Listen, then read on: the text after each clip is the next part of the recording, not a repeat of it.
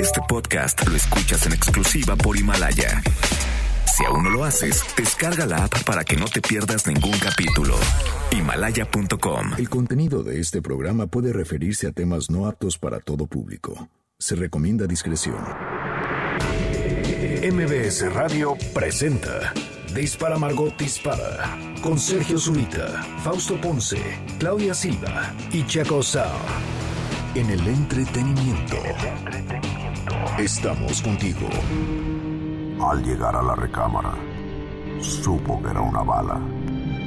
Trató de permanecer un rato en el arma, pero fue expulsada de aquella morada al grito de... Dispara, Margot, dispara.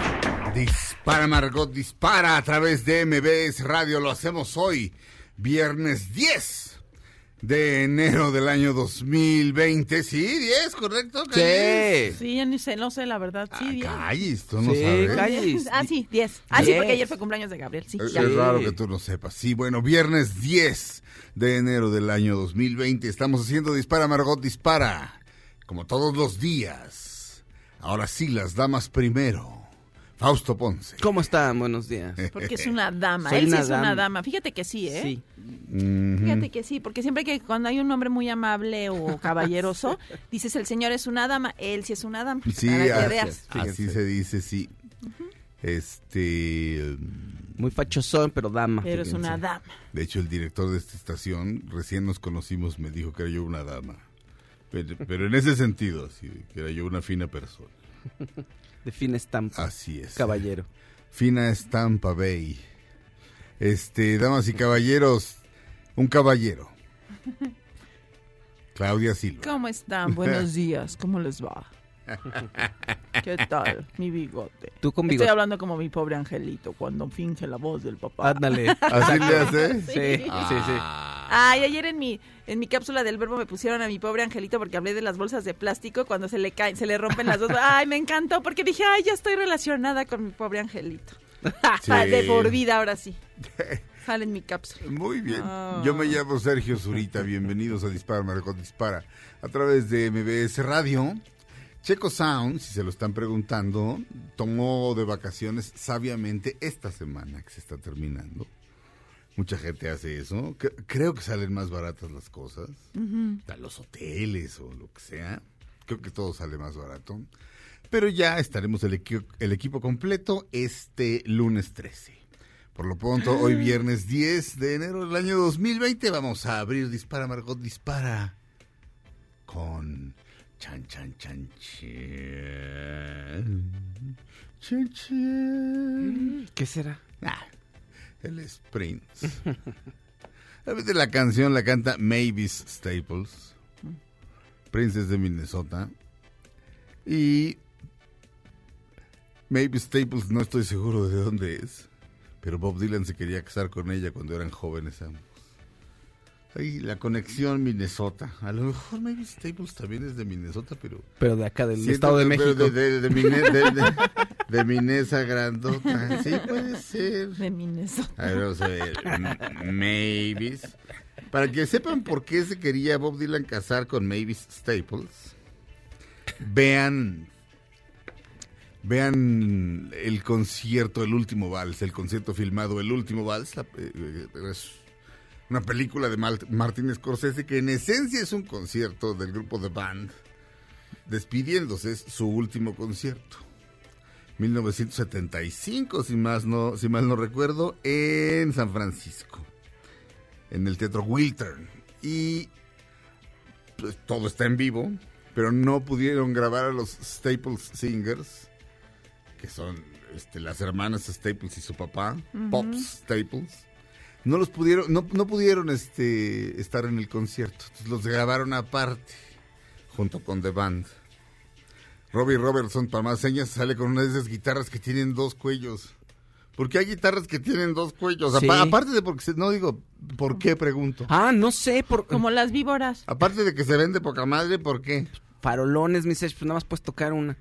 Puedes tocar una, no, no, es- algún día Checo me dijo que, pues, no sé, una está afinada de un modo y la otra. Sí, no. están, se oyen diferente, pero pues igual, cambien de guitarra, nada No más. sé, pero se, ve- se ven padres. Pues este. sí, sí. Pero pesan más, ¿no? Eh, Supongo, obviamente. Yo creo que sí, Ahora, claro. un cuello es más chico que el otro siempre. Ajá. Este. Pero bueno, ahí están en, en- en- en la película The Last Waltz. eh, The Band tocando con, con los Staples Singers, que ahí simplemente se llaman The Staples.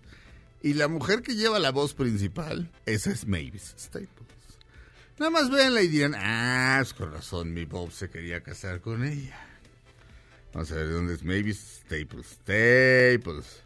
La, la Mavis, es- la, la Mavis, este, ¿cómo se dice? Gra- la Mavis Grapas. Eh, grapas. Ajá, tenía su Mi tienda. Mavis Grapas es de Chicago. Uy, está saliendo con la grapas. Uy, Exacto. cuidado. Uy, la- Se le pega, se le va a Sí. pegar, ¿eh? Y no se le va a soltar. Ay, sí. Eh. Lo va a agarrar con sus dos bracitos así. Ah, Y, y hablando de hablando de guitarras de dos cuellos, y mm, cuando el papá de Mavis Pops Staples, Staples eh, conoció al baterista de The Band, a Levon Helm, de repente Levon ya- se estaba fumando dos cigarros a la vez, así. Ah, hijo, ah, qué gente tan gruesa. Y entonces Pops Staples le dice, ¿estás fumándote dos cigarros, Levon? Sí, ah, sí, pero es que uno es de maíz, ¿no quieres? No, no. Pues Era, eran, este, eh, vaya, eran muy religiosos y muy, este, el señor Staples y sus hijas, este, gente muy bien portada, muy religiosa, muy, no, no se van a andar metiendo.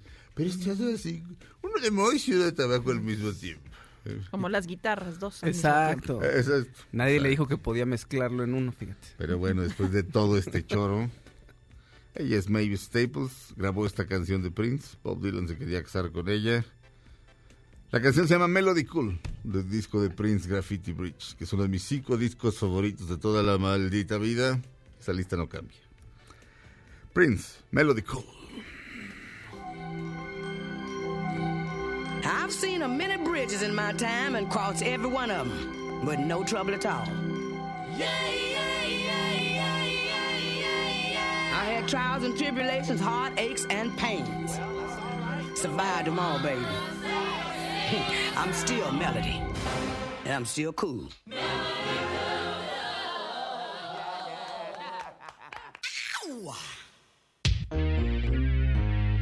They call me Melody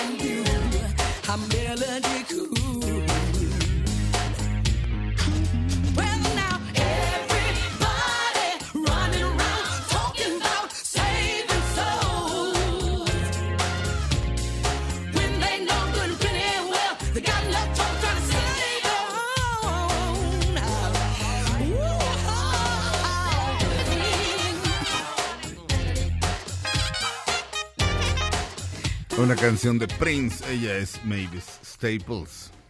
Regresamos a Dispara, Margot Dispara después de un corte comercial en MBS Radio.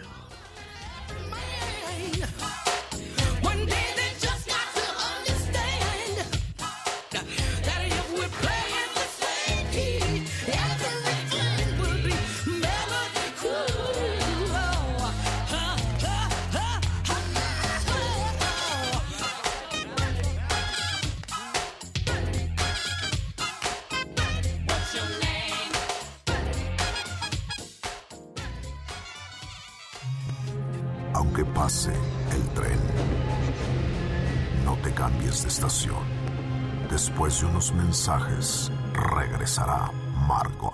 Este podcast lo escuchas en exclusiva por Himalaya. Todo lo que sube, baja. Y todo lo que se va, tal vez regrese. Lo que seguro es que ya volvió Margot. Estas son las balas de Margot. Alejandra Guzmán tuvo que ser intervenida quirúrgicamente de un problema en la cadera. Esto fue el pasado 4 de enero, pero al parecer la cantante se encuentra bien y retomará actividades hasta el 19 de enero. Estamos de regreso en Dispara Margot Dispara a través de MBS Radio. ¿Qué pasa, Calles? Pues que Alejandra Guzmán tuvo que regresar para que le quitaran la esta pues, cosa que se puso en, En la las cadera. pompas y en la cadera. Bueno, en, el- en la pompa, el implante en la que pompa. todo es consecuencia de lo que de lo que le sucedió de inyectarse Sí. plástico para los compa- dis- discos compactos. Sí, se inventó, se, se inyectó, así que en, en mi mente se inyectó un chocotorro.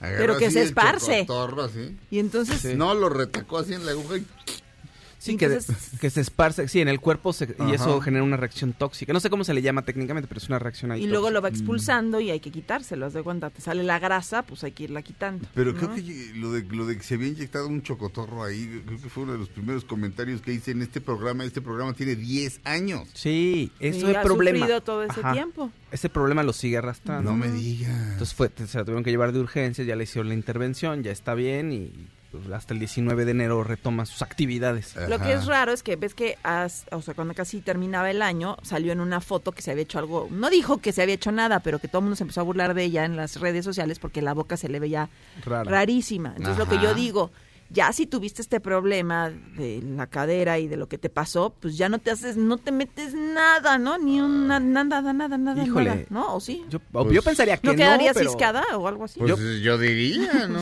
Porque es, esta, o sea, este, el- este que dirán de lo, de, de que se puso algo en la cara, no, fue después de lo de las, de lo de los glúteos. ah, ¿no? claro, después de fue, los hace- implantes. fue recientemente. Fue hace- exacto, Cuando no se juntó con Gloria Trevi. No tendrá mucho tiempo, sí. Ajá. Sí. Y entonces, pues dices, Yo- ya, yo no también- te hagas nada. Yo ¿no? también lo pensaría, decir, mejor pues tranquilo y, ¿no? Pero se inyectó en serio líquido con el que hacen los CDs o con el... Si tenía que ver con CDs. Sí, con la, la caja de los CDs. La- O sea, una ese especie de que plástico. te pone muy po- duro todo. O sea, pues sí se te ven unas pompas así de... De órale, Pues de bien campeonato. duras, La ¿no? caja de... de- de- Los una- polímeros, ¿no? ¿Se llaman Es un, polímeros? po- eh, el polímero, eh, sí. ¿O cómo se Un poli- es que no, no, no te voy a no te voy a saber explicar bien como clase En de su química, momento pero se sí. dijo que era con lo que hacían las eh, cajas de los compact disc. Santo Dios. Lo que viene siendo el polímero, jefe. O sea, yo, Pero... yo- yo pero- en clase de química hice un polímero, Claudia, pero no te lo ¿En puedo serio? explicar. Sí, yo cómo- no. Sí, pues es un plástico. No, no sé exactamente cómo, o sea, la composición Y del ahora están prohibidos los plásticos. Imagínate que te dicen, oiga, usted tiene un polímero, quíteselo porque está prohibido. Pero no traigo bolsas, no, no es por las Pero va a bolsas. acabar en el mar. O sea que vámonos. Exacto. Usted es biodesagradable. Exactamente. y ya se inyectó colágeno en la boca. También vámonos. Y plástico aquí en las comisuras. Ya, órale. Este, pero bueno, ya no hay ya no hay bolsas de plástico, pero todas las cosas que te entregan en el súper están hechas de plástico, los Ay, envases. Es, es muy raro Adoré. todo. No, es alguien por ahí me comentó que fue a, a pedir a una tienda grande, de- una tienda departamental donde tienen sección de dulcería. Un eh, pues, eh, no es un raspado, un icy, es que la- el término en español no me lo sé, pues un icy. un es icy, ¿no? sí. No no le podemos dar popote. Uno, ¿cómo se lo iba a tomar? Que- Sí. Y dos, Ajá. dice, oiga, pero además aquí tiene usted cucharas de plástico, me está dando el recipiente, o sea, este recipiente es de plástico, todo es de plástico. Sí te dan luego, pero como contrabando. De veras, en el cine yo digo, oye, ¿me va a dar popote o no? Sí, pero no diga. Y me Ajá. mi popote. Pues sí. Sí. porque ¿cómo le hago de la esa así?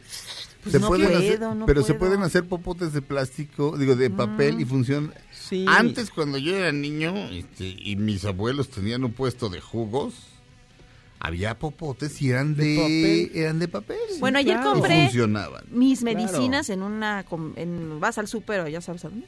Y en la farmacia me dan mis me sentí tan rara que me dieran mis cajas así de medicina, entonces le dije, "Ay, nada más iba a comprar medicinas." Entonces las agarré así mis cajas y las metí en mi bolsa, ¿no? En mi Ajá. bolsa de mano. Sí.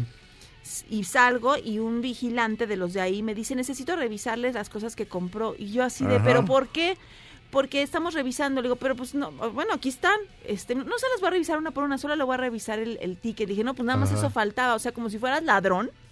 porque te, te- te metiste tus cosas a la bolsa. Pues, ¿dónde querían que me las llevara así en la mano, así mis cajas de... de- de- de- o sea, Sí. pues no, muy raro. Bueno, el otro, día, el otro día en la tienda del Tecolotín este, compré varias cosas y me dieron una bolsa de papel. Pero vaya, pero sí me dieron una Porque en bolsa. Estados Unidos te dan bolsas de papel. Eso es lo que comentaba yo ayer en la cápsula Sí. que hice del verbo. Decía que te den de otro de otro tipo de bolsas. Porque aquí están haciendo su agosto vendiéndote las, las, las suyas propias. Las- o sea, las de, las de la marca. Y como se te la- olvidan cada vez que vas, pues compras una nueva. Es una cuestión, o sea, creo que estuvo todo mal. o sea, Ay, sí, como lo de quitar animales del, del- de los circos. Así, Ah, como sí. sin planeación. sin como, planeación, ¿no? Sí, Haces bueno, una eso, campaña. eso estuvo más grave porque los animales hubo que matarlos. Pues sí, pero o- así o como... venderlos a quien se dejara o eh, Sí. mala pla- planeación o sea haces una campaña de concientización y te va- vas preparando a los comercios y a, la a los comercios y a la gente para, Sí. para una transición pero así de la nada dices oiga pero todo esto es de plástico vea todo el plástico que hay Ahí vieron señor y se le estaban cayendo sus cosas ayer en el... y además me quedé pensando Ajá. todas las bolsas de súper pues se usaban para la basura Ajá. yo o sea yo tengo que seguir comprando bolsas para la basura Si no, ¿dónde Ajá. te vas a meter la basura? Es decir, yo no sé qué tanto, debe de haber alguna disminución de todo el problema, seguramente, pero ¿qué tanto? ¿Es, si- ¿Será No significativo? sé. Y la afamada marca Costalitos. Este, pues, Esas sí son- así- esas está bien, se ¿verdad? oye El desecho, No, sí. pero nada más ellos oyeron que ching. Ah, porque esas son las que yo compro, Porque- entonces ajá. sí, sí, sí sirven, ¿verdad? O sea, sí me van No, a seguir sí. vendiendo de esas Para y todo. ¿Cómo? Siempre las he comprado. No, pues entonces paras, el, entonces arru- les arruinas este su Ah, negocio. bueno, porque- Y otra cosa, como dice Frederick Hayek, el gran economista, eh, que no enseñan en, en- que, no, que no enseñan en el Politécnico. Él habla de esto que se llama la visión trágica. Ninguna decisión es totalmente buena. En este caso, una de las cosas malas de lo del plástico, de lo de las bolsas de plástico, que me parece que es, este, como dicen por ahí, una victoria pírrica. Pírrica por pirro. pero, este. Y pirro no es alguien que hace wof wof, no. Este. Ay, eh, pirro. ay, pirro. Y, mm, ya, eh, no, es otra cosa, es otro. Ya perdí, ya perdí el hilo. No, que estabas hablando de que no hay decisiones buenas. O sea, que Ah, toda bueno. decisión que tomas tiene un lado Tiene un negativo. lado- sí, cualquier decisión que tomas tiene un lado negativo. El ejemplo que pongo siempre como perico es, no se vuelve a tirar un árbol, ok. Todos los leñadores sin trabajo, por decir algo. En este caso, eh, el- muchísimos adultos eh, de la tercera edad, eh, pues ya no pueden trabajar Ay, metiendo las cosas en las bolsas de plástico para que te las lleves en el supermercado. Este, ac- acabas de dejar a esa gente sin propinas, eh, que son básicamente su trabajo, ¿no? Eh, Creo que el supermercado, no sé, no sé si el supermercado les paga. No sé si eso ya cambió, pero en algún momento nada más vivían de eso. Pues, No sé si ya cambió. No sé si haya cambiado, francamente lo Lo que decían en un noticiero era que qué mal que en México no se tuviera un sistema para la vejez, eh, que tú pudieras unas eh, pensiones justas y que la gente no tuviera que depender de las bolsas, porque sí hablaban de eso, de, lo, de los que las personas de la tercera edad se iban a quedar sin Y trabajo. que en, en Y- al- en ajá. algunos lugares están todavía. Bueno, no sé si en algunos, pero yo en los supers que he ido, ahí están. Sin embargo, la gente sí re- dicen que la gente les da menos. Pues sí. Porque ya no, es, ya no es tanto trabajo. Y Es como que- dices, si yo ya, si no me lo pone en una bolsa, no, ya me lo llevo así, pues ya no le das. Es que, es que básicamente les estás... eh, Como darle Vaya, limosna. sí, o sea, si les estás dando algo en contra, es algo, algo por nada, o sea, porque ¿qué hacen? O sea, que Sí, el, el otro día me dieron mis chocolates en la mano, o sea, el señor me los, los agarró y Ajá. luego me los dio. Y dije, pues sí le di, pero dije, pero, pues, o sea, ¿qué? ¿Me los pasó? ¿Pero qué hizo? Los, los, le- los- los levantó compré, 30 centímetros sí. de donde estaban y los Y chocolates los pues, no son mano. así que digas... Yo dije, pues sí le di porque me dio pena, claro. pero, pero pues ¿por qué? ¿Por pasármelos? Y para Sí. que no diga la gente, no, no, eso no significa que estemos a favor de que el mundo se llene de plástico. No, es no, que no, es no, raro no, y hay que ver pero- todas las aristas y ver todo por qué, o sea... Tenemos derecho a cuestionar Claro. absolutamente todo, sobre todo las decisiones que se toman desde el gobierno, que no suelen ser decisiones brillantes. No y no estoy hablando de este gobierno en México, estoy hablando de todos los gobiernos de todo el mundo. Sí. Es decir, este, eh, yo estoy por, una, por, por un gobierno lo más pequeño posible y que tomen las menores decisiones posibles, porque no suelen ser los mejores tomadores de decisiones, como cuando este, nacionalizan la, la industria automotriz, porque claro, ¿quién va a saber más de, auto- más de automóviles? ¿Un diputado? ¿O un señor que estudió eso? Ah, no, pues el diputado, ¿verdad? Obviamente. Este, obviamente no. Este, Como en Chernobyl, entonces, fíjense. no sé, mira, el otro día vi, vi, este el, el, el meme más guarro de la historia, pero sí, pero vaya, me dio risa. Y creo que iba más allá de la guarrada. Sale una chava así toda histérica, que sale en todo, en un Ah, montón de sí, memes. es una modelo. Y Ajá. dice, me prometiste que Sí. ibas a usar condón. Y junto está un gato, literalmente un gato miau, sí, sí. con cara así de mal. Y dice, pero si ya no se podía estar prohibido el plástico. este, no, es una guarrada, ok, pero... Pero insisto, si todo es de plástico... este, No, ahora ves una bolsa y la guarda así de, ¡Ah! es oro. Ajá. Ya que contrabando de nada, ya la, Es que bolsa. todo, Sí. todo, todo mal. Yo me acuerdo en algún momento que dijeron, no, eh, mucho plástico en la ciudad y eso no tiene tanto tiempo. Vamos a cambiar bolsas eh, reciclar, digo, biodegradables. Y entonces ya te daban bolsas del súper súper delgaditas. Ajá, que se rompían. que se caso. Entonces, póngame doble bolsa. Entonces, ahí empezabas otro problema, ¿no? Sí. O sea, porque además recicla, o sea, una bolsa de plástico la podías llevar y a usar para muchas cosas porque era un plástico mucho más resistente. Ah, Entonces de pronto pasas a otras bolsas, ya nadie lleva su propia bolsa, sino te dan bolsas de a gratis en todos lados. Entonces se genera un problema que ahorita no, vamos, ahorita dependemos mucho del plástico. ¿Podemos cambiar? Sí, claro. Pero como dices, de pronto yo veo, sigo viendo mucho plástico y, y voy a comprar bolsas de basura porque en eso manejo los desperdicios. Sí, está, es- digo, creo que está bien que nos hagamos de la costumbre de llevar nuestras, nuestras bolsas de tela y usarlas siempre, eso está muy bien. Pero tiene sus contras y, por otro lado, ¿es realmente efectivo? Simplemente lo, eh, este, lo preguntamos. Regresamos a Dispara, Margot Dispara a través de MBS Radio. Él es A- A- Astor Piazzolla, ¿correcto, Felipe? Astor Piazzolla. Milonga for three. Eso es todo. Milonga para tres. Astor Piazzolla. Regresamos.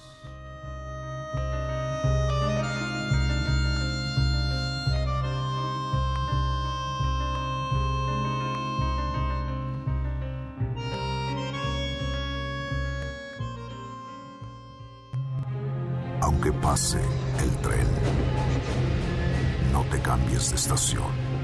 Después de unos mensajes, regresará Margot. Este podcast lo escuchas en exclusiva por Himalaya. Todo lo que sube, baja. Y todo lo que se va, tal vez regrese.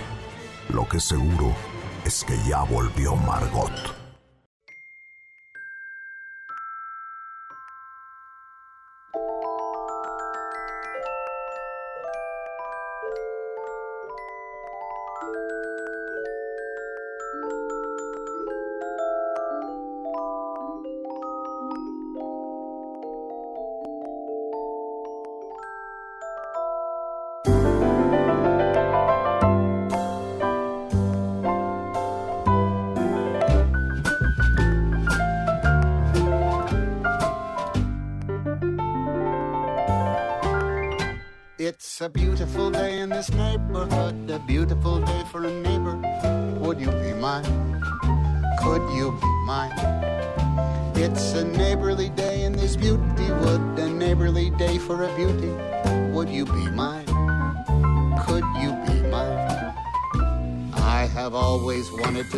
Neighbor just like you. I've always Ah, wanted to. Es Tom Hanks. Sí. La, can- la canción se llama Beautiful Day in the Neighborhood, igual que la película. Se estrena hoy en México. Este, en el cine que chequeé si se estrenó, nada más está en español. Y mm, la francamente tonta idea de creer que se trata de una película para niños es, pues ya lo dije, es tonta. No es una película. O sea, un niño la va a pasar bien, eh, pero no es una película para niños en absoluto. Mr. Rogers, que era este personaje de PBS, de Public Broadcasting este, la S de que era, bueno, no sé. Station. System. Era, eh, sí, pero sí, public- sí, System. bueno, este, la televisión pública de los Estados Unidos, donde está Plaza Sésamo, tenía el show de Mr. Rogers. Se llamaba el, el- el vecindario de Mr. Rogers. Entraba Mr. Rogers, que era un tipo adorable, con su saco, porque venía a trabajar, se lo quitaba, se ponía un choeterchito, así abierto, muy a gusto, un cardigan Cardigan. rojo, se quitaba los zapatos de trabajo y se ponía los, este, unos tenis o unos zapatos más cómodos. Y, y hablaba a la cámara, y hablaba en primera persona y te estaba hablando a ti. Y era un tipo entrañable. Los personajes que tenía eran sumamente creativos. Hablaba de todo, eh, tocaba temas y mm, no sé, eh, por ejemplo, uno de los personajes estaba enojado, entonces hábilmente Mr. Rogers, el señor Rogers, y hablaba del enojo que puede sentir un niño, del enojo que puede sentir un niño porque lo molestan en la escuela, porque le ponen un apodo, por ejemplo. Pero llegó a tocar temas como hasta la muerte de un ser querido y sabía hacerlo. Y em, la película que la vi ahora que me fui de, vaca- de vacaciones, la vi en Nueva York, recién estrenada, la vi. Qué cosa tan hermosa, de veras es una caricia en el alma. Y saliendo, me metí a verla Sí. otra vez. O sea, fui a otro cine, dije, a ver otra cosa, y de repente dije, no, Mejor esta. voy a volverla a ver, está, o sea, está dentro de 10 minutos, la voy a volver a ver ahorita. En el primer cine, eh, pues era yo solo, casi, casi, era una función muy temprano. Eh, pero en el segundo ya había gentecita. Y bueno, en varios momentos se oía claramente. Ah. Los gringos, Oh. los gringos, el público gringo es muy especial, no oculta su- sus emociones para nada. Por ejemplo, si estás viendo un- una película que es una película concierto, si estás viendo la de Bruce Springsteen, aplauden entre canción y canción como si, como si Bruce Springsteen estuviera ahí. No, Lo las cual- de miedo gritan un chorro. lo cual se me hace bonito, sí. Este, pero, pero, híjole, la película está basada en un artículo de, de Esquire, de la revista Esquire, en la que mandan a un periodista a entrevistar a, a Mr. Rogers. Y mm, en la ficción, o sea, yo a partir de ese momento yo no sé qué es ficción y qué no, pero no importa este hombre mm, acaba de tener un hijo, tiene a su esposa, tuvo un padre que lo abandonó y, y una madre que estuvo ahí hasta que pudo. Básicamente está, tiene como algunas heridas en el alma que no han cerrado. ¿no? Y, y de repente Mr. Rogers tenía una, una, una especie de panel. Todo, era, todo estaba hecho con cinco pesos y con mucho ingenio.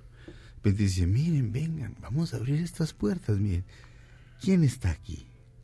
Es el cartero, ¿verdad? Este, que es un personaje que conoce. Y acá están. Y, y este es mi nuevo amigo. Y mi nuevo amigo se llama así. Y vamos a ver su historia. Y entonces ahí empieza la película. Lo llaman y le dicen, güey, estamos haciendo un número especial, le dice la editora de Squire, un número especial que se llama Héroes. Quiero que hagas un perfil de, mis- de, de Mr. Rogers. Y dice, Mr. Rogers, sí, un perfil de Mr. Rogers.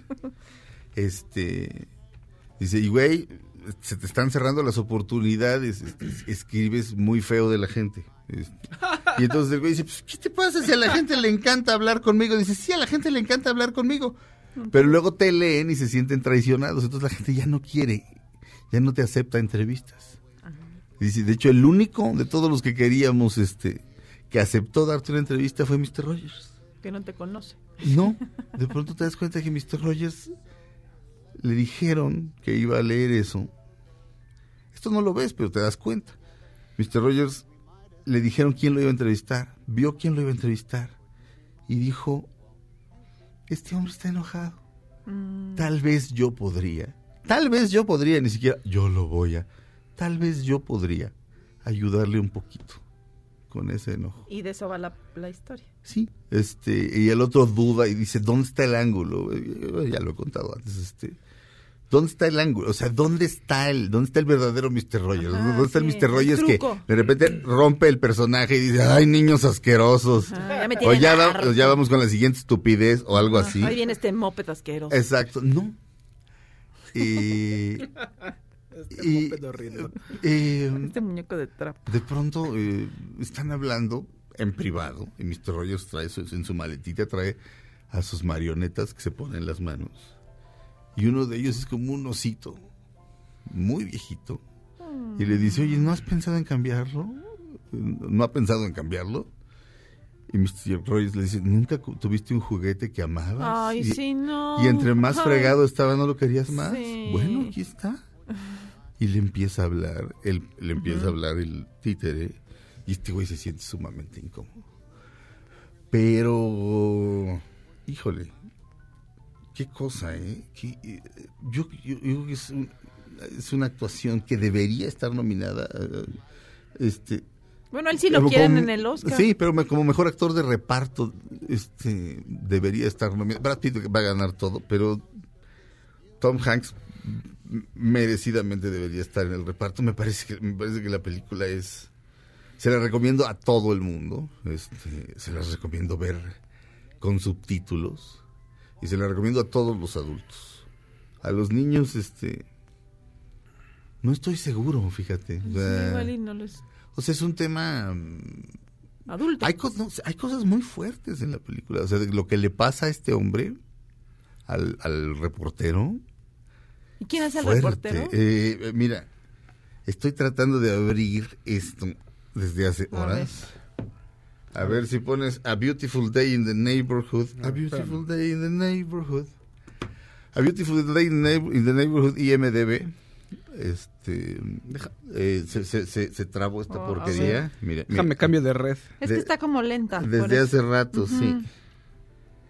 Sí, entonces, este, por eso no se lo sé. Estoy en otra red. Por eso no se los he pasado yo a decir.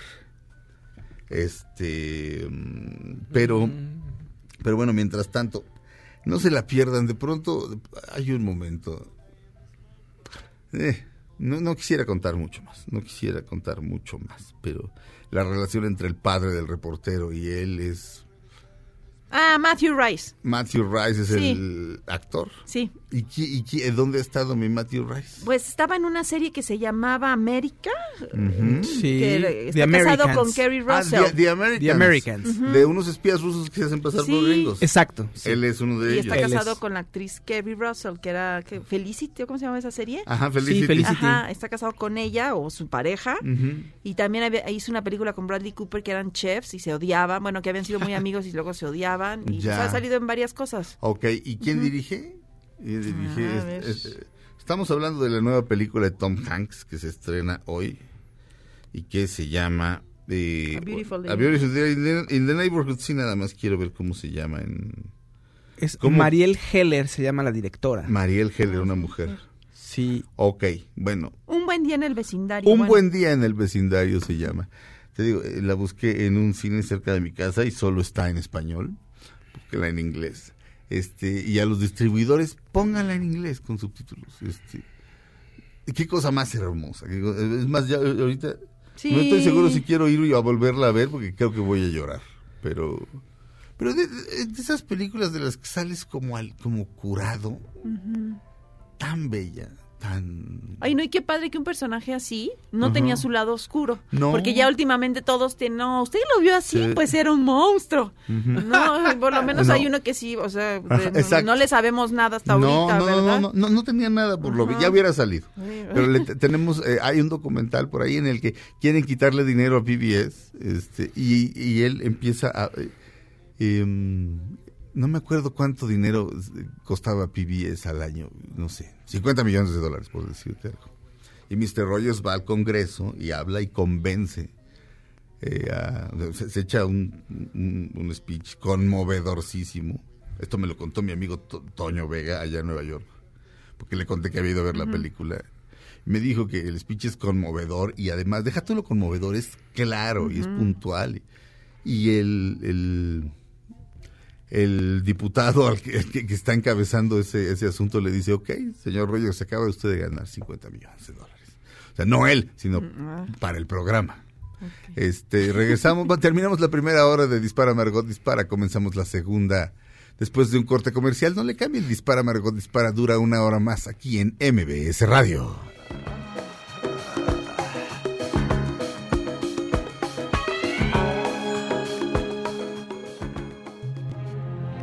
Pase el tren, no te cambies de estación. Después de unos mensajes, regresará Margot. Este podcast lo escuchas en exclusiva por Himalaya. Todo lo que sube, baja. Y todo lo que se va, tal vez regrese. Lo que seguro es que ya volvió Margot. Estas son las balas de Margot. Alejandro Fernández sorprendió a sus fans con un cambio de look en donde aparece con el cabello completamente blanco. Mm, Ok. Y desaliñado y barboncillo. y- Y dice, chocolate abuelita con piquete. Andaba en Es Bale. requete bueno. No, an- anuncia pajarete. ¿Qué es el pajarete, Fausto Ponce? No, no sé, ¿eh? Claudia Silva. No, no sé qué es el pajarete. Una salvajada que se practica en Michoacán, en no sé si estados aledaños, pero supongo. He aquí la salvajada. Se cortan el... Este, no, Claudia. Este, ¿Eso qué? Te voy a hacer chocolate, pajarete. chocolate tipo de la abuelita, Ajá, de ese Es tipo de chocolate. rico. Lo mueles junto con azúcar, ¿no? ajá. Eh, Metate. Chas, chas, chas. Lo echas en un vaso. Suele ser de plástico, dado que estás en la mañana en donde están las vaquitas. Entonces, chas. ¿Lo e- echas eso?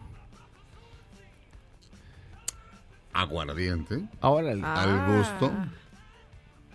Y luego leche bronca. Así directo. Au. directo de la ubre de la vaca. ¿Y tu estómago cómo queda? Ay, no exageres. ¿por Y qué? te lo tomas y.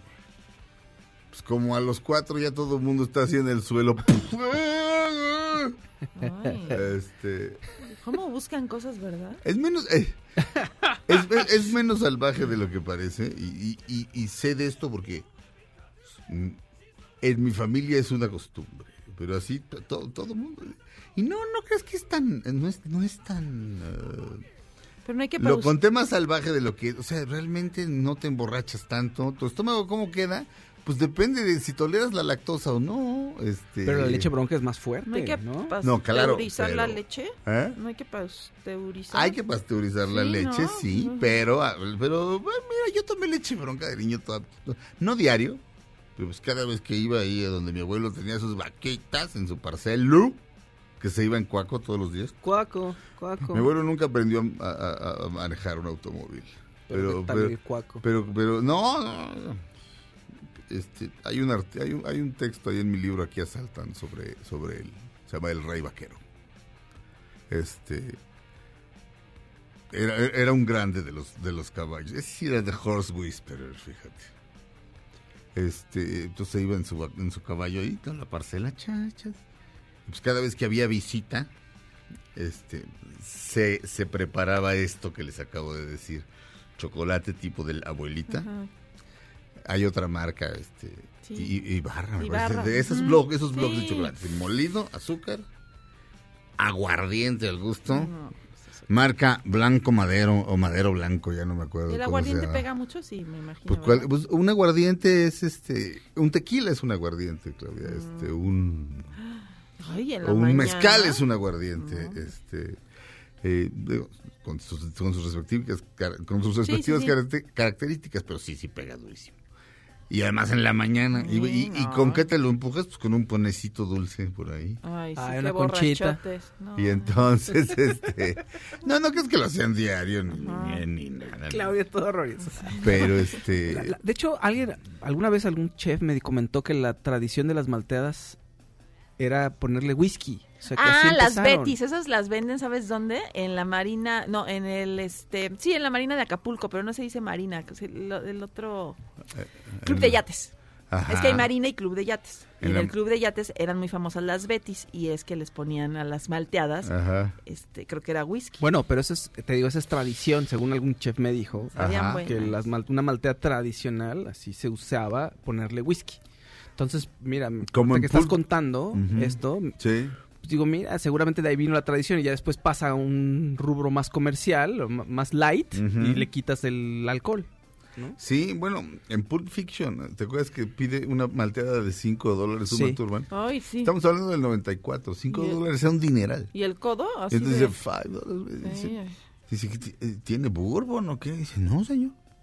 Entonces dice, a ver, ¿puedo probar la malteada? ok, that's. No, no, sí, sí. ok, that's a hell of a milkshake. Pero bueno, ¿todo esto por qué? Porque Por el potrillo. Ah, sí, porque mi, mi potrillo está disfrazado de pajarete, es, es en homenaje a eso, o porque A esa trae, bebida. trae todo el pelo blanco, sí. Estaba Sí. en Bale. ¿Ah, sí? Ajá. Sí. ¿No le habrá caído nieve y nada más le sacaron la foto? No sé, pero este, él este, tiene casa allá, entonces pues... Sí, entonces, pues, pues con todo el pelo blanco él se debe ver bien. Sí, se Sí, ve se ve bien. Bueno, ese güey tiene, digamos, es lo suficientemente guapo como para verse bien con casi cualquier cosa, ¿no? O sea, se Claudia- medio- Claudia? Sí, Sí, sí. Medio desaliñado en la foto, pero se ve bien. ¿no? Ajá. O sea, Pero sí, está, te convence. Igual. está disfrazado de las burbujitas del pajarete que quedan así en- hasta arriba del vaso. Pajarete. Pajarete. El, el pajarete. Ya sé, ya no me podrán engañar. ¿Quieres pajarete? No, Exacto. gracias. No. Quiero pajarito. Ay, bueno, Claudia, tú solita, tú, tú solita el autogol. Habré hecho fama. ¿Alguien sabrá de qué hablo? El pajarete. Qué cosa más salvaje. Ah, y bueno, yo también, yo de niño también este, me preparaban uno a mí sin aguardiente. Ah, pues Claro, sí. Y era rico. Yo y la no me piña pasaba colada nada. me la tomo sin alcohol. A mí lo que me gusta es lo dulce de la ¿Sí? piña colada, pero ya vi que engorda una cosa No descomunal. idea, no, entonces ya, pero yo sí la pedía sin alcohol. A mí Con tanto, Sí. con el dulce, luego se disfraza, se enmascara un poquito el alcohol. Entonces nada más es como un toquecito. Lo que pasa es que si Sí. tiene mucho alcohol, pues si terminas borracho, no sabes. No, eh, Si me tomé nomás dos. no, cuidado con, no, cuidado con los cócteles y cuidado sobre todo con los cócteles dulces. Sí. Bueno, y si- hay un vodka tamarindo que está buenísimo. O sea, él trabaja de vodka y acá eh, este, manejando el tráfico. Es que aquí, aquí, aquí, para quien no sepa, aquí a los policías les dio por algún Sí. gobierno genial le, di- le dijo, ahora se visten de café. ¿Por qué? Porque ya entré yo. Quiero que se note que ya entré yo. Entonces vamos a destruir ese hospital. Señores, es el hospital de cancerología más importante del mundo, pero ya entré yo. Ajá. Así Quiero son todos dejar los- mi huella. Exacto, así son todos los presidentes. Este, en México. Eh, entonces se les decía tamarindos a los policías porque estaban vestidos de, de tamarindos. Entonces este señor trabaja de tamarindo y de vodka. Sí, Vodka tamarindo. sí, está bueno. Pero, ¿eh? o sea, de la pura de la botella de directa la ya sabe a tamarindo. directo, sí. Calles. Órale, Está muy Jalil. bueno. Lo probé también en Bale. Qué Todo bueno. lo probé ahí. Sí, no, no, no. Y el primer amor. También en Bale. No, no, no. También en Baile en la nieve. No, eso no hubo. En la nieve. Ay, sí. Angelitos en la nieve. Exacto. En Bale. Pero no se pudieron aguantar y estaban ahí fornicando con esquís. No, Se veía rarísimo ay, todo no. Ay, me estás Sí, clavando. parece, tus- ay, se cayó un helicóptero. Ay, no, no, ¿Un son gente frío? fornicando con esquís. Ay, sí, gente. Un frío. Imagínate los en posición de misionero a dos personas fornicando con esquís. Ay, debe de haber, ¿eh? Pues, sí. Claro que hay ahí en la montañita, seguro. ¿Quién sabe? Eh. Porque pues pasa mucha gente, pero claro. seguro. Ahí pues ahí te vas ahí un árbol. Nada, más aguas, A no un vaya, pino. No, no vaya a haber algún accidente ahí con el, con el esquí o Ahí. con, la- ¿no? Con, una- con un pino, Bueno, imagínate. con esas botas que pesan...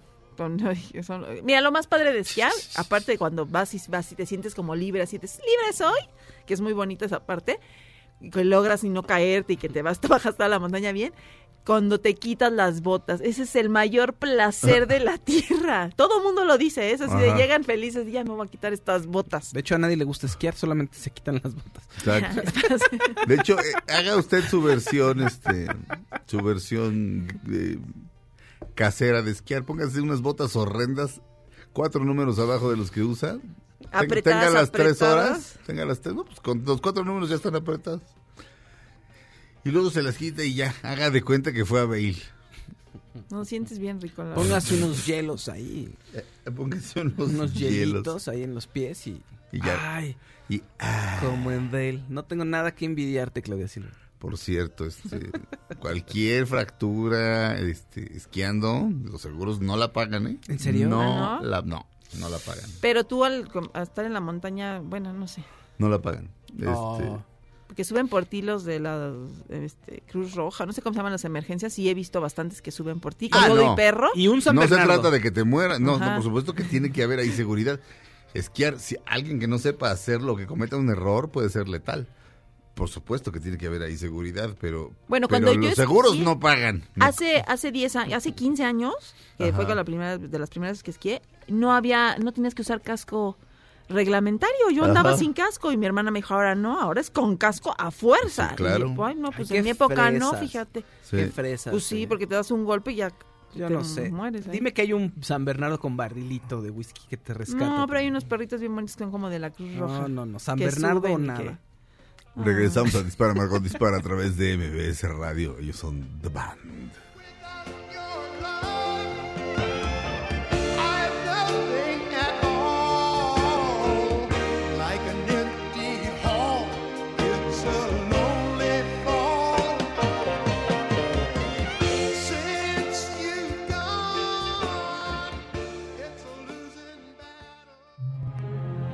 Pase el tren, no te cambies de estación. Después de unos mensajes, regresará Margot. Este podcast lo escuchas en exclusiva por Himalaya. Todo lo que sube, baja. Y todo lo que se va, tal vez regrese. Lo que seguro es que ya volvió Margot. Dispara, Margot, dispara a través de MBS Radio. Comenzamos nuestra segunda hora de transmisiones del día de hoy, viernes 10. Sí. viernes 10 de enero del año 2020. Estamos haciendo Dispara, Margot, dispara el día de hoy. Fausto Ponce, ¿Cómo están? Buenos días. Claudia Silva. Buenos días, ¿cómo están? Y un servidor, Sergio Zurita, Checo Sound llega ya el lunes. Este lunes ya está de regreso de sus vacaciones. Sean bienvenidos a esta segunda hora de Dispara, Margot. Dispara, Fausto Ponce. ¿De qué vamos a hablar hoy? Cuéntame de una vez. Échame, échame una. Ay, pues mira, resulta que el director de Parásitos, Bong Joon-ho, Bong Joon-ho. está en pláticas con HBO para Claro. hacer Ajá. una miniserie de Parásitos. Sobre- Bacterias y parásitos. ¿En serio? Sí, no se sabe bien si va a ser secuela, precuela, hijuela, post-secuela. No, no se sabe cómo va a estar relacionada con la película, pero sí es el tema. O sea, es el tema donde hay tensión entre clases sociales, ¿no? ¿Por qué cayeron en ese sótano la familia en desgracia? Eh, Pues no sabemos, pero a ver qué tal, a ver, a ver qué. O, u otra Ah, en historia. donde no sé. vive. Claro, Ah. pues sí. ¿Por qué vivían, por qué vivían ahí? Ajá, ah, bueno, sí. ¿Cómo llegaron ahí desde ser ella que lanzaba, no? Cosas, ¿no? Que era, este... ¿Ella de qué era? ¿Campeona? ¿Era atleta? Ajá. Sí. ¿No te acuerdas? Sí, es cierto. No me acuerdo de eso. Sí, tiene la medalla, que para ella es muy preciada la medalla que tiene ahí, que ganó, y luego cuando, de cuando se quedan en la casa empieza a lanzar, pero ¿cómo se...? Ah, sí, no me acuerdo ese detallazo. ¿El lanzamiento de bala? ¿Puede ser? Pues de ese que haces así... No, no no sé. sé, Claudia. Es, es que, es que hay varios. de Pero bueno. frisbee. Hay uno que es bala, que es básicamente es Ah, una, que bola es de bala. acero. Y sí, giras y... Porque le dicen, ah, ¿te acuerdas cuando eras tan buena? Y ya tiene su Sí. medalla, sí. Ok. Este, Pero mira, le está yendo. Pues, No, bueno. bien, no, no, bien. No, bu- eso no es sorprendente. Cuando, cuando eres extranjero y ti- tienes una película que logra tener éxito de entrada de esa manera. El otro día un amigo fue, dice que el cine estaba llenísimo y que además había como cuatro familias coreanas, ¿no? Por ejemplo, este, Ah, qué padre. que es padre, este, los coreanos y nosotros nada más, de- ni, ni hola nos decimos aquí en, en los lugares en donde viven. Es padre, ¿no? Como coincidir con ellos en el cine, porque probablemente ellos consumen sus propias películas en sus casas y, y, pues, no sé, supongo que también se les antojará ver la nueva de Bruce Willis, ¿verdad? Igual que a todo el mundo, pero... Pero digamos que es raro coincidir con ellos en Sí. más allá de donde ellos viven, Yo un día- que es ahí por la zona rosa. Yo un día eh, intenté hacer un reportaje para una revista de hace muchos años en la que yo trabajaba sobre lugares coreanos. Y te mandaron al diablo. Sí, una sí, am- como en películas señora que no hablaba muy bien español. No, no interesada, no. no. No, no, no, no. no. No, pues Y un, un chavo que ya era mexicano, hijo de, de coreanos, me dijo, es que mira, son muy este conservadoras, son muy Claro. cerradas, es una comunidad cerrada, entonces yo ya nací aquí, así me dijo, yo ya nací aquí, y me lo dijo. Sí. pero sí es complicado. Y vivo en entonces- ese sótano. Exacto, no. Y soy maestra. No, son, No. Muy, son muy prósperos en general. los Vivo que en yo este, conozco. sí, vivo Bueno, en no, este mini super. No conozco ninguno así, pero así de. No sé cómo se llama ninguno, pero vaya, los que yo he visto son gente próspera. Le- le- que Sí, sí, todos- les, les va bien. Tienen algún negocio por ahí. Sí, entonces, este. Sí, no, no, no, no. Este. No, me imaginé que te habían mandado por Sí, un tubo. Pues tal sí. cual. De hecho, eh, hay, hay un lugar eh, por la colonia San Rafael sobre insurgentes que está cerca de la especial de París, la mejor, de, de la especial de París, la mejor nevería del país. Hay un letrero espectacular, como de se vende. No sé si lo que se vende es el edificio o qué, porque todo está en coreano. Ah, Y nada más está en coreano. Es decir, eh, no hay de Así de yo, coreano, te vendo esto a ti, coreano. Coreano. Si no es coreano, no te No. vendo nada. Este, pero bueno, eh, el asunto es que el fenómeno es tan, es Sí. tan taquillera la película, ha gustado tanto, ha impactado tanto, se habla tanto de ella, que inmediatamente Hollywood llama. Y ahí, ahí es, es, es una de las pruebas de fuego, mi Faust. O sea, porque probablemente eh, primero te bajan el sol, la luna y las estrellas y luego acabas dirigiendo este Sí. mi pobre angelito 7, ya bolsón. Ya sin Macaulay. Exacto. Exacto. Sí. Ya, que es lo peor. ¿no? Con Sí. el hermano menor de Macaulay. Sí, y bueno, Hollywood se ha tragado varios talentos así, Sí. porque se emborrachan de, de- de- no sé, de repente un día los está paseando el güey del estudio y de repente pasan y, ay, mira, ahí está Scarlett Johansson, ¿no la quieres saludar? Rey por un día. Sí, exacto, exacto. Y entonces ella misma, como vio Parásitos, por decirte algo, le dice, ay, a ver, ¿cuándo trabajamos juntos? Y tú así de... Y- pero, pero bueno, mucho- muchos se han perdido ahí, espero que no se lo trague el sistema y que sepa jugar sus cartas. Este, muchas veces lo más hábil es no, decir no y regresarte y hacer Sí. otra película en Corea. Pero ahora sí que depende. Cada quien. Pues mira, esto es una serie, una miniserie, lo que se está Ajá. armando, entonces creo que es un proyecto que, que finalmente no es como una serie que puedes vivir incluso hasta el hecho trágico de que te digan, no, ya no va a pasar de una primera temporada, ¿no? Ajá. Por lo menos esta ya está. Entonces ya Sí. te regresa a tu país y ya no estás y, ahí y- y por otro lado, creo con que, H- expectativas. creo que HBO le da control artístico a la gente, ¿no? Suele, suele darle un peso importante a los creadores, claro. No, digo, este, hay series que no podrían haber existido si no le das control absoluto al, al- al creador. Sí, Este, no. True Detective. Si, si al guionista y al director de la primera temporada no les dices pueden hacer lo que quieran, no se hace eso. Porque de repente, o sea, y un trajeado va a decir, este, Esto no estoy entendiendo nada, esto no le va a gustar a nadie. Porque es televisión pagada, a fin de cuentas. O sea, no viven de los patrocinadores. Entonces, este. Por, de- por decir la marca que me vino a la. Bueno, no, no voy a decir ninguna marca. Una marca inventada. De los panquecitos Boom que son para toda la familia. No van a decir no me anuncio. Este HBO vive de la gente que paga por verla. Entonces hay más libertad. Entonces está bien. ¿Ves qué bonito? Está padre, espero que esté muy bien. Las miniseries ahí en HBO les quedan increíbles. Obviamente Sí. también las series. De pronto tienen algunos fracasos. Como que Watchmen. Como Watchmen, que Ay, es, no, qué está rara. ¿Está fea? Eh, Sí, no, no. Pasaron maratón todo este de últimos días del año, pasaron maratón de todas sus excelentes series y yo dije voy a ver Watchmen porque dije ya la voy a ver desde el principio. No, quítale ya, quítale sí, eso. no, no. Eh, falla. No le entiendo nada. Tiene muchas fallas por ahí. Pero bueno, eh, quiero ver. Eh, Bong Joon-ho es buen director. Tiene muchas películas. Yo había visto hace muchos años una de terror también que tiene un giro. Ah, sí, El terror coreano es buenísimo. O sea, Se llamaba El Huésped la película y es rarísimo. O sea, también tiene experiencia, entonces no creo que se vaya a deslumbrar tanto por... Sí, el- ya está grandecito Sí, también, ¿verdad? sí, sí, sí. Sí, eso es cierto. Eso está, es, es- es- eso es, este, es una ventaja. Sí. Muy bien, entonces el director de Parásitos, que ya se me olvidó, se me volvió a olvidar el nombre, Bong, Este Bong, Joon-ho. Bong Ho. Joon-ho. Bueno, ese. Porque todos los demás, eh, qué bueno, porque todos los demás coreanos se, ape- se apellidan Park o se llaman Park. Es que yo no sé, pero... Park ha de ser como Pérez allá. Es que hablaban ellos de su de su nombre, de dos nombres, ¿no? En la película. Su nombre así es así, su nombre coreano es este. Sí hablan en un momento de eso. Ah, bueno. Tienen nombre sí. coreano y nombre, no sé, para la... Artístico. ar- No, en para algún, el extranjero. En el- algún sí. momento la, cha- la, la dueña de la casa le dice a uno de ellos en Parásitos, a, a los- a- a la familia pobre, le dice, te voy a llamar Jimmy o algo así. O sea, le dice, te voy a llamar un nombre este, Común, ¿no? gringo. Ajá. No, no, común. Bueno. Pero eh, no sé si es porque la hija está estudiando inglés o algo así. No tengo la menor No idea. sé, pero luego, y luego también empiezan allá, cuando, o sea, cuando se presentan empiezan por el apellido. Ah, ok. Entonces también es más confuso. porque Como yo en no Japón. Ajá, yo no sé cómo se llaman o cómo se apellidan. Perdón, Entonces, disculpen. ¿Su nombre es Jo? ¿O Ju?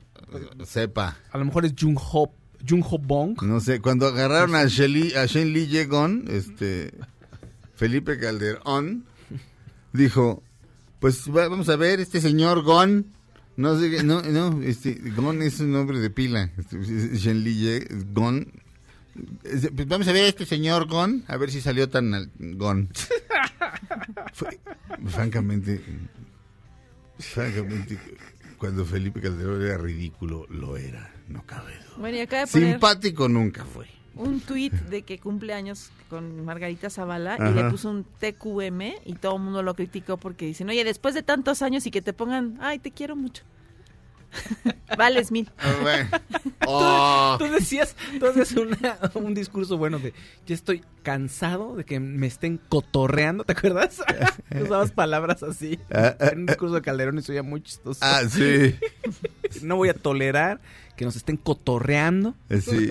Con los Que nos sí, esa clase de palabras ridículas. Ya basta de cotorreo. ¿Mm? ¿Mm? Eh, en su penúltimo disco, Billy Joel. Recordemos que no graba uno desde el 93 aproximadamente. Por lo menos uno de pop. Y este el penúltimo disco de Billy Joel se llama Stormfront, que fue con el que vino a México la primera vez. Traía una canción que se llamaba Shameless. Eh, la canción, por cierto, Billy Joel viene el 6 de marzo al Foro Sol. ¡Ah! La canción inmediatamente la hizo cover Garth Brooks y llegó al primer lugar de las listas de popularidad en el country. Él es Garth Brooks cantando de Billy Joel, Shameless.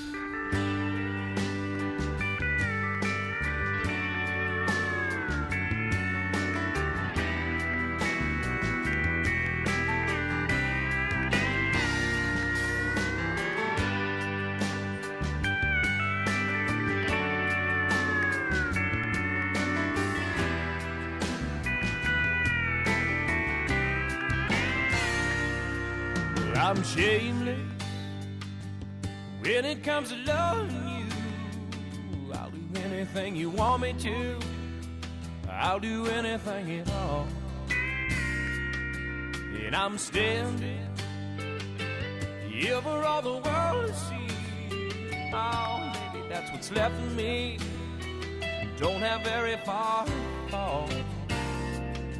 You know now I'm not a man who's ever been insecure about the world I've been living in. I don't break easy, I have my pride, but if you need be satisfied, I'm shameless. Well, oh, honey, I don't have a prayer.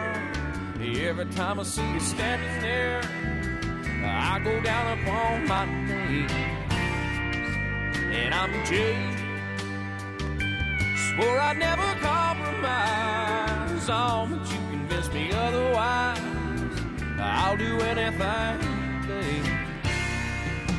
You see, in all my life, I've never found what I couldn't resist, what I couldn't turn down. I could walk away from anyone I ever knew, but I can't walk away from you. I have never let anything have this much control over me. I work too hard to call my life my own.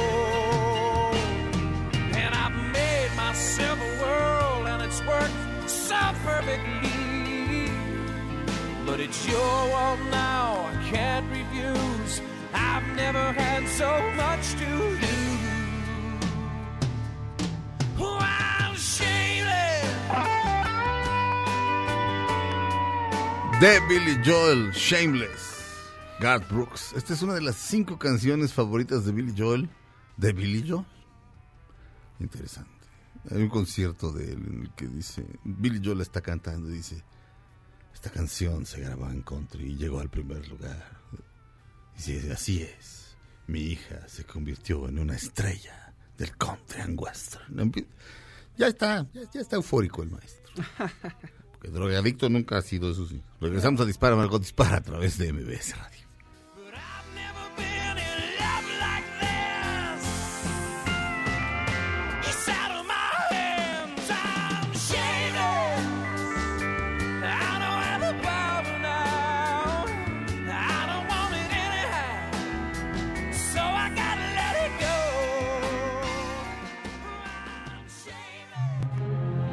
Pase el tren, no te cambies de estación. Después de unos mensajes, regresará Margot. Este podcast lo escuchas en exclusiva por Himalaya. Todo lo que sube, baja. Y todo lo que se va, tal vez regrese. Lo que seguro es que ya volvió Margot. Estas son las balas de Margot. La actriz Fran Drescher está preparando un musical basado en la serie de televisión La Niñera. Uy, Estamos de regreso en Dispara, Margot Dispara a través de MBS Radio. Ahorita ya viene Sergio. Oye, qué padre eso de la niñera. Eso estoy feliz de que le van a hacer su musical. Sí, pero creo que ella no va a ser la protagonista. O sea, creo que está, van a buscar a alguien más Bueno, pues sí, porque... para que interprete el papel. Pero está padre un musical sobre la sí, niñera. a mí me gustaba la serie, me divertía mucho. Ah, yo la amo, esa serie. La No, amo. eh, entonces me agrada por Fran Drescher porque sigue activa. Tuvo cáncer de útero en, en el alrededor del año 2000, 2003 me parece y dejó de estar trabajando por mucho tiempo. Después de la niñera como que se desapareció un ratito, pero ya ya regresa y mira, para revivir sus viejas glorias. Yo a partir fíjate. de esta nota ya la seguí en Instagram. ¿Ah, sí? Sí, no sé por qué no la seguía, pero... Te divertía la niñera, mi? No. Sí, perdón, este, me atarugué, me, dije, me dijo el productor, tienes tres minutos y dije, tres minutos dan tiempo perfecto. Pero luego me empecé a lavar las manos y me dio frío. Y, la caliente. Y dije, no, pues no, No, aquí no. Entonces, no, y de repente, así, Felipe, el Felipe, no, ya estaba en la puerta y Felipe me dice, ya, ya, y ya entró Claudia. Como debe ser. Perdonen ustedes esto. Una tarugada. Este, me divertía la niñera. Eh, claro que sí. Sí. Pero sobre todo me daba como el prendón durísimo. No, tenía un cuerpo, es que qué cuerpo Cuerpazo. tiene. Tenía o sea, un te- cuerpazo. sí, qué bárbara. Y la ropa tan chistosa que se ponía, que todo ajá. era de diseñador, que es lo que dicen. O Sí, sea, claro. ella lo hacía como ver ridículo, pero en realidad eran diseñadores muy famosos que le hacían, que de los que sacaba modelitos. Lo que pasa es Sí. que eran como muy extravagantes. Pero cada capítulo bajaba la escalera y traía un modelazo. Sí. Digo, corrientón, pero modelazo. Y este. Sí, cada vez más extravagante Sí. y más kitsch o camp. Pero, pero es un, es un programa que lo ves y te sigues divirtiendo, aunque ya sepas los chistes y que, Sí. que te ríes mucho porque es muy ocurrente. ¿Eh? Y la tía Yeta y la mamá. Y, Eh, Que el, el papá nunca lo ves, ¿no? Nada más le El gri- se gritan. ¿El Sí, papá de quién? De Fran. Sí. Ah, el, papá Morty, ¿o cómo se existe. Morty, Sí. sí, Morty. Le gritaba, Morty, ya me voy, pero Sí. unos gritos. Ajá. Y nunca lo veía. Solo veías la el peluquín. Esos personajes que no se ven son una gran idea. Sí. Es- me parece una gran idea. Y, mm, por ejemplo, Stan, el marido de la borracha en Will and Grace, ¿cómo se llama Ah, la sí, borracha? sí, sí, sí. Megan Mullally, ¿cómo se Sí, llama el personaje? Karen. Karen. Que, les- que es millonario, ¿no? Sí, Stan, es- es- ajá. son, hipermillonarios. este. De hecho, hay un capítulo en el que ¿Y nunca salió él? ¿Nunca? No, no, no, no, Ah. no. No, porque aparte se supone que es gordo, o sea, se, se habla, se hacen chistes de que el tipo es, es, es- es del tamaño de esta cabina, o sea, así de gordo está. Y de pronto, sí, de pronto un día entra ella al, al vapor a hablar con él. Y ella, él le contesta como vaporazos, de repente dice, ah, usted, no sé qué. ah, sí, bueno, tienes razón, no sé qué. Bueno, nunca te olvidaré esta. No, no contesta nunca la maestra de la, la maestra de Charlie De Brown. Charlie- Hay hay gente así, hay gente, hay gente que me empieza a hablar y yo lo único que hago es porque siempre sé que están diciendo estupideces. Pero este. Estos personajes es un buen recurso. Es un gran recurso, este, porque te los imaginas como tú quieres. Este. Maris, la primera esposa de Niles En en, Frasier. Frasier. ¿Te acuerdas que los hermanos eran Ah, dos sí. psiquiatras? Sí. Bien locos. No, pues decías- payasos, decías, este es un snob y un delicadito, y, pero no habías visto a Niles. ¿no? O sea, Frasier era delicado, snob, mamerto, este, y no habías visto a Niles. No, o pues, sea, además- Niles era, era Frasier reloaded. ajá. Además las travesuras que hacían, ¿no? Que casi, casi, sí. ¿te acuerdas cuando interpretamos a Hamlet, no? Y tú, este, en lugar de una calaca pusiste una calabaza de Halloween, una tontería. Sí. Qué gruesos éramos. Cosas muy snobs y muy pretenciosas. Bueno, Niles está enamorado de la... Daphne. De, de Daphne, que es la enfermera desde el papá. Qué gran actor era ese güey. En paz descanse. Este, el papá. El papá, sí, Eh, claro. y está enamorado de Daphne, que es... Debe ser irlandesa, ¿no? Eh, Ya no O me acuerdo. Escocesa. porque la doblaban así, como que in- Ah, yo nunca la vi doblar. Era de Ah, Reino Unido, no me acuerdo qué parte de Reino Unido. Sí, pero debe haber sido irlandesa. Este, y estaba enamorado de ella. Pero estaba casado con una mujer llamada Maris. Ay, que era de Y insufrible. Maris nunca la veías, pero te imaginabas un monstruo espeluznante. este, Horrible. Sobre todo, además, los comentarios alrededor de. Que le diera masaje en los pies o no sé. Y el otro te ponía una cara y te lo describía y decías, híjole, ¿con quién está? Sí, o sea. Pero eran seres horribles. Y sí, esta, esta- es que Maris quiere que le dé masaje en los pies. Este, y esta, y esta ya, esta ya 13, ¿no? O algo así. Sí, ¿con quién están? Eh, Eso era padre. Este, y no sé. Howard en Big Bang Theory, su mamá casi tampoco se ve. No, se ve no nunca. se ve. No se- ¡Ah! Nunca la ves, claro. Bueno, y la de reparando la casa, ¿cómo se llamaba? ¿Te acuerdas que había un El personaje vecino. que nada más se le veía como la gorrita, ojos. ¿no? Los El ojos. vecino. Ajá. El vecino. Sí, el vecino que era. eh, Básicamente era la conciencia este, de- del personaje de Reparando la Casa. El otro día, el doctor, estaba viendo yo videos del doctor Jordan Peterson, que es lo que hago en mi tiempo libre. Cómprense su libro Dos reglas para la vida, en serio, puede cambiar su vida. En serio. Este, y estaba hablando de Pinocho. El análisis que hace de Pinocho es de la película, es fuera de serie. Pero de repente dice Jiminy Cricket, o sea, Pepe Grillo, dice, todo el tiempo te está ahí molestando. Y dice, ut- utilizamos el verbo bug como insecto, así, something's bugging me. O sea, algo me está molestando. ¿Y eso que te está molestando? No, o sea, no es casual que Pepe Grillo sea un insecto. Porque he's bugging you, porque es tu conciencia. Por ejemplo, Claro. ¿no? que me dice, estás mal. Sí, este. Muy genial. Eh, regresamos a Dispara Margot Dispara a través de MBS Radio después de un corte.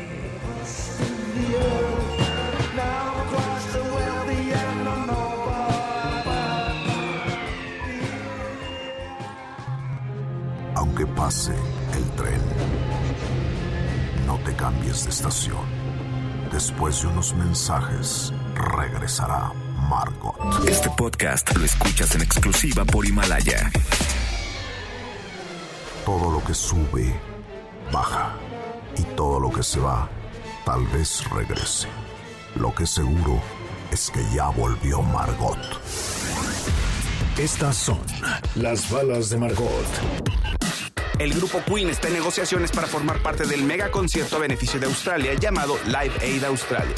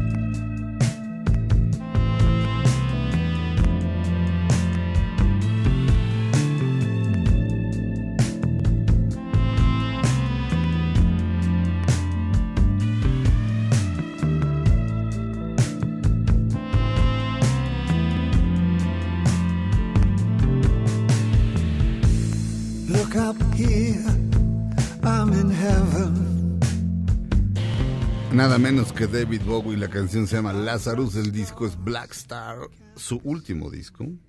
Rolling Stone, este, la máxima autoridad a nivel editorial de, em, de música pop, de rock, em, sacó la lista de los 50 mejores discos de la década pasada, que se terminó hace 10 días. Y les doy del 5 para el 1. El número 5 es Black Star de David Bowie, que es esto que estamos oyendo. El número 4 es Red de Taylor Swift. El número 3 es To Pimp a Butterfly de Kendrick Lamar. El número 2 es Lemonade de Beyoncé. Aquel que sacó de sorpresita, ¿se acuerdan? Sí. Que ya todo el mundo había sacado sus, sus listas de los mejores del Sí. año y de repente ¡fum! Sí, sí. Este, que además te preguntabas cómo grabaron 10 videoclips en locación sin, o sea, cómo no se filtró esa información, nadie cómo lo hicieron, increíble. Y este, y el número uno es My Beautiful Dark Twisted Fantasy de Kanye West. Ay, de veras. Claro, pues eso, eso no me sorprende nada. Ese disco desde que salió era así como en to- este digamos que ahora sí que en, en- en- en las publicaciones, ya sea por internet o- o- o en papel, era así como de wow, este es el disco que abre el mundo al no sé qué.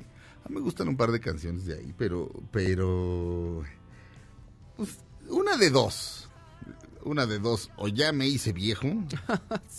es decir, llega un momento en el que ya no entran las cosas. Este, Bob, Di- digo, Bruce Springsteen cuando presentó a YouTube en el Salón de la Fama del Rock and Roll, cuando les dio la bienvenida, dice, son el último grupo del que me sé los nombres de todos los integrantes. Llega un momento en el que, en el que ya no pasa lo nuevo, ya no Pero pasa. hay cosas que son muy buenas y que sí pasan. The Weeknd es muy bueno y sí pasa.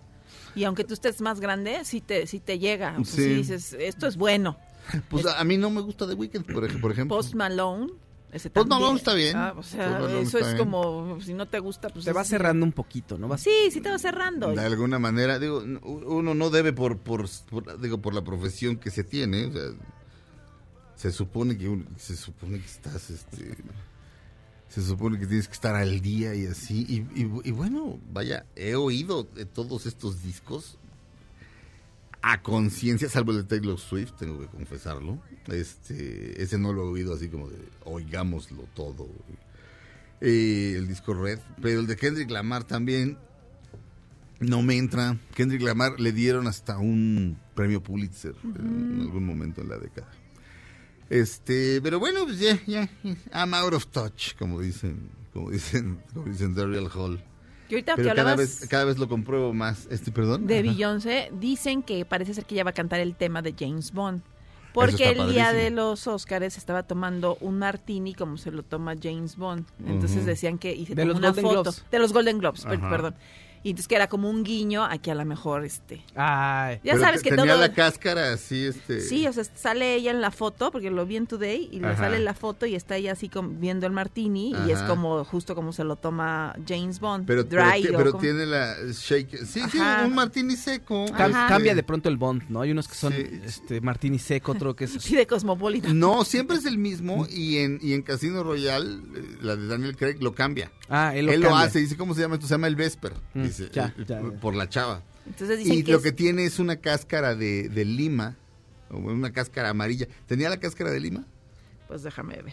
Dicen que fue, eso es un guiño a que eh, puede ser que ella cante el Sí. tema, ¿no? Y pues sería muy padre. Sí, por ahí, por ahí también he oído que, que, que cuando James Bond pide su, su, su martini agitado y no revuelto, o sea, agitado Ándale. es que lo hagas de arriba para abajo. Shaken, not. Sí, o sea, sí, shaken, not stirred. Que, que esencialmente da lo mismo si lo agitas o lo revuelves, o sea, que, que es una... Que básicamente es una, pues no una tarugada, es una payasada y es, una- es como una cosa ahí como para destantear al enemigo. Ay, pues me dice que Pero, no se encuentran no- resultados. ¿No encuentras la foto Ahorita No. la buscamos, ahorita la encontramos. de Espera. Beyoncé? Pero está así, yo la que vi fue en la tele y está de perfil así viendo el, el martini. Bueno, no lo dudaría. Yo, el- eh, viendo a Elton John, pensaría que él es la persona ideal para hacer un nuevo tema de James Bond. Cuando, cuando lo vi hace más o menos un año, eh, sería ideal. Eh, pe- pero bueno, Beyoncé, A ver. Mira, Fausto, que es manos rápidas. Ajá. Dedos rápidos. E inteligencia. Híjole, es como buscarle mucho, ¿no? Porque tienes dos aceitunotas. Este. Ay, pero, pero les encanta. ¿Y ¿Quién no te, o sea, ¿y quién no se va a querer tomar un martini después de los otros? No, después pues de ella los traía sus botellas, acuérdate. Además, ella traía otras botellas. O sea. sí. Pero acuérdate que eso está sabroso el chisme en, en internet cuando Sí. alguien, no sé, algún director, este, ah, lo vi con un vaso de Batman, ah, va a dirigir la nueva de Batman, no. Robert Pattinson trae ahí, está con un diseñador, ah, seguro él va a diseñar el traje de Batman, en fin. En lugar Sí. de decir mezcló alcohol. O sea, mezcló alcoholes porque estaba en Martini y traía champaña y entonces ella mezcló. Así en lugar de que les llamara la atención eso. En, en lugar de juzgarla moralmente, Claudia. No, Exacto. pues no iba manejando mi Beyoncé. Seguro traía chofer, Se ¿verdad? puede, pero por supuesto. Este, y, y, y, este, y las placas las hizo Felicity Hoffman. Qué gran chiste ese, qué bárbaro, qué bárbaro. Ricky Gervais. Qué, Ah. qué bárbaro. Pues no sé, es que además puede ser totalmente pelea arreglada. O sea, es así de, sí, sí, ya grabé el tema y ahora este me saco esta foto y, y tú pon que estás especulando, pero Ajá.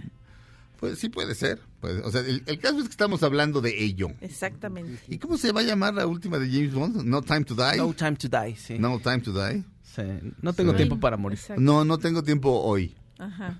Ni modo. No Time to Die. Otro día con más calmita. To die. Exactamente. Esa que se- mejor que se llame así, otro día con más calmita. Exacto. Pa, esa sería la versión de Alex Dinamo. ¿Te acuerdas de Alex Dinamo o Dinamo? Es, es Julio Alemán. Era Julio Alemán en, las, en- en una copia de Otro de día con James más Bond. calmita. Otro día con más calmita. Para, para. Sí, tum, tum, tum. Pa, para, para. Y de repente ya empieza la rola. Tarambón, Otro día con más calmita. Me cuentan sus Otro día. problemas. En fin, espero que les quede bien porque las canciones de James Bond son tremendamente Sí. buenas. Ay, mira qué padre. Ese es Doctor No. El Doctor No. Sí, doctor, pues, no. No, ¿me va a operar? No. No. No, no, es de esos de, oiga, ¿puedo tomar? No. ¿Podría tomarme una rebanada? No. Ay, pero un poquitito. No. No. Oiga, y Oiga, pero si me anda del... No. Oiga, doctor, pero le he dicho No. que el satánico, doctor. No. Exacto. No, pero a veces llegas y está adorando al diablo así. Y ya llega y ya se quita sus cuernos, se pone su, se pone Bata. su, su bata y ya es el doctor. Oiga, doctor, fíjese que no. ¿Me van a cobrar?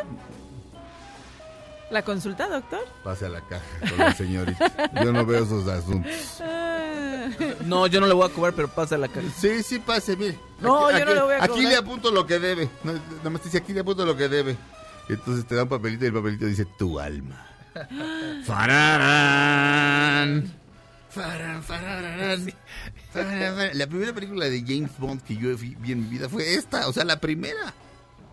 Doc- Doctor No. Lo de el satánico Doctor No ya se lo pusieron acá. Aquí, sí, claro. Salía mi Úrsula Andrés así como sirena, salía del Ah, mar, así sí, de... Haciendo así como hacen los vistecitos. Cantando una canción que se llamaba Bajo el árbol de mango. Un calipso. Underneath the mango tree. Sí, es más, aquí la debo tener. Vamos ¿Qué decía corte. James Bond? Vamos a un-. No, acuérdate que él era cool. Ah, sí. Regresamos a Dispara, Margot Dispara a través de MBS Radio.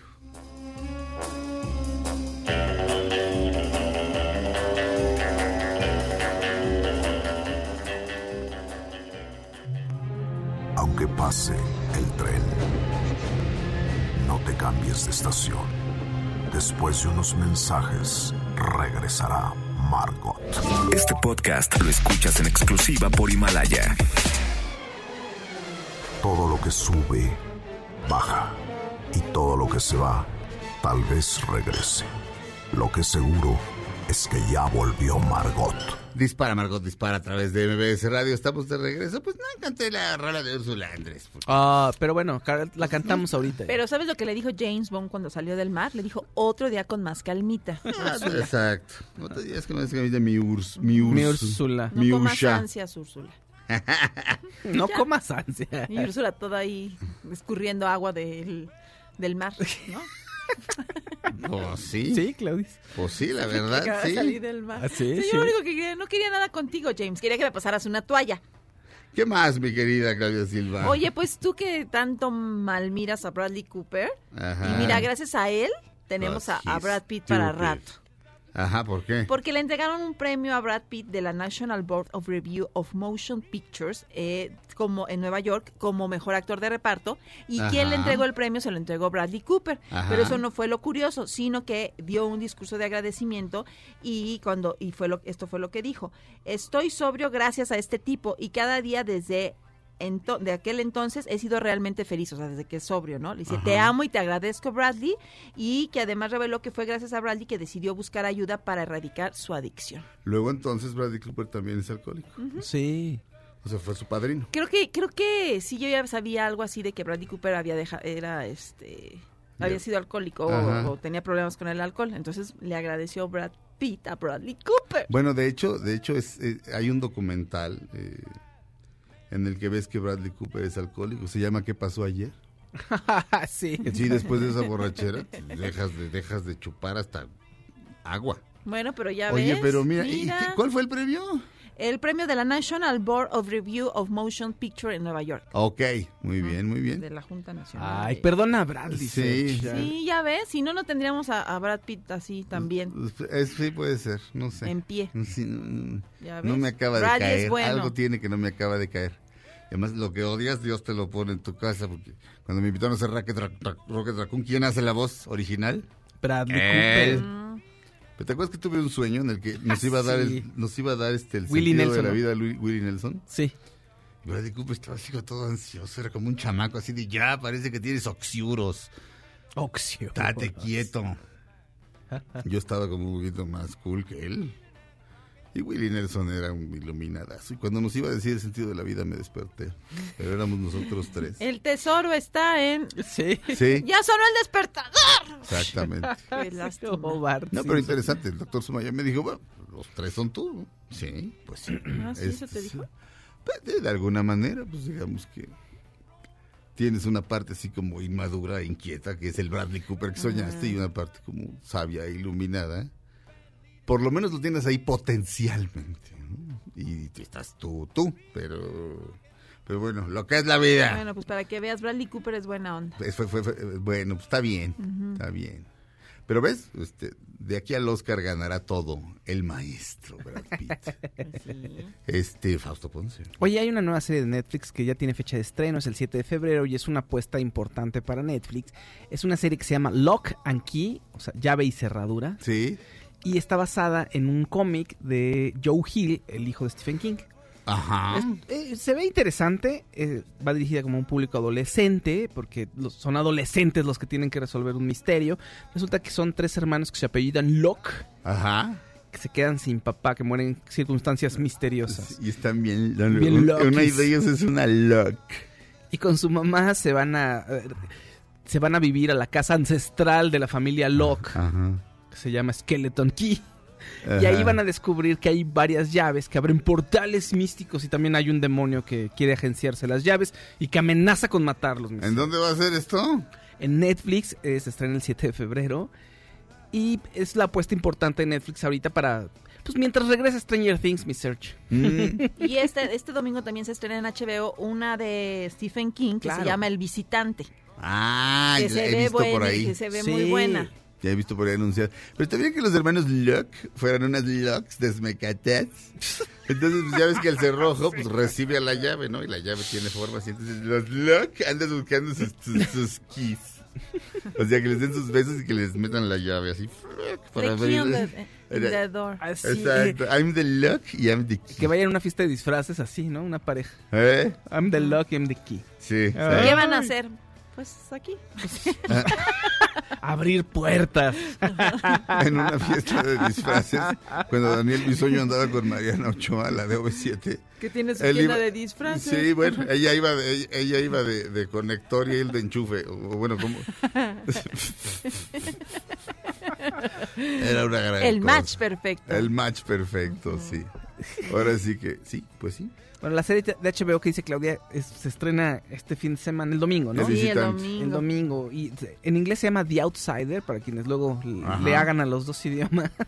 Y es una investigación. Hay un detective que tiene que resolver el caso de un asesinato de un niño de 11 años y hay un giro sobrenatural. Que creen que fue Jason Bateman, pero... Pero no. Esto fue Dispara Margot Dispara, Felipe Rico en la producción del señor Mario Ontiveros en los controles, Itzel en los teléfonos y las asistencias médicas, Giselle en Himalaya, yo me llamo Sergio Zurita. Gracias, Claudia Silva. Besos a todos, buen viernes. Gracias, Orto Ponce. Buen viernes. Yo me llamo Sergio Zurita, ya dije, ¿verdad? Esto es Dispara Margot Dispara a través de MBS Radio. Quédense con la gran Pamela Cerdeira.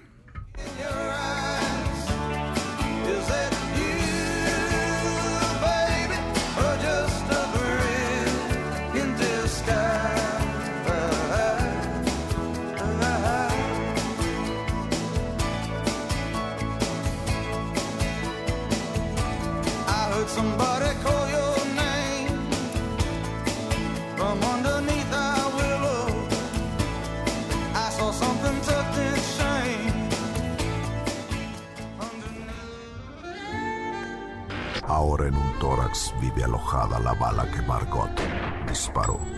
Nos oímos mañana. Si un proyectil de plata no me traspasa el corazón. MBS Radio presentó Dispara Margot Dispara con Sergio Zurita, Fausto Ponce, Claudia Silva y Chaco Sao. En el entretenimiento. Estamos contigo.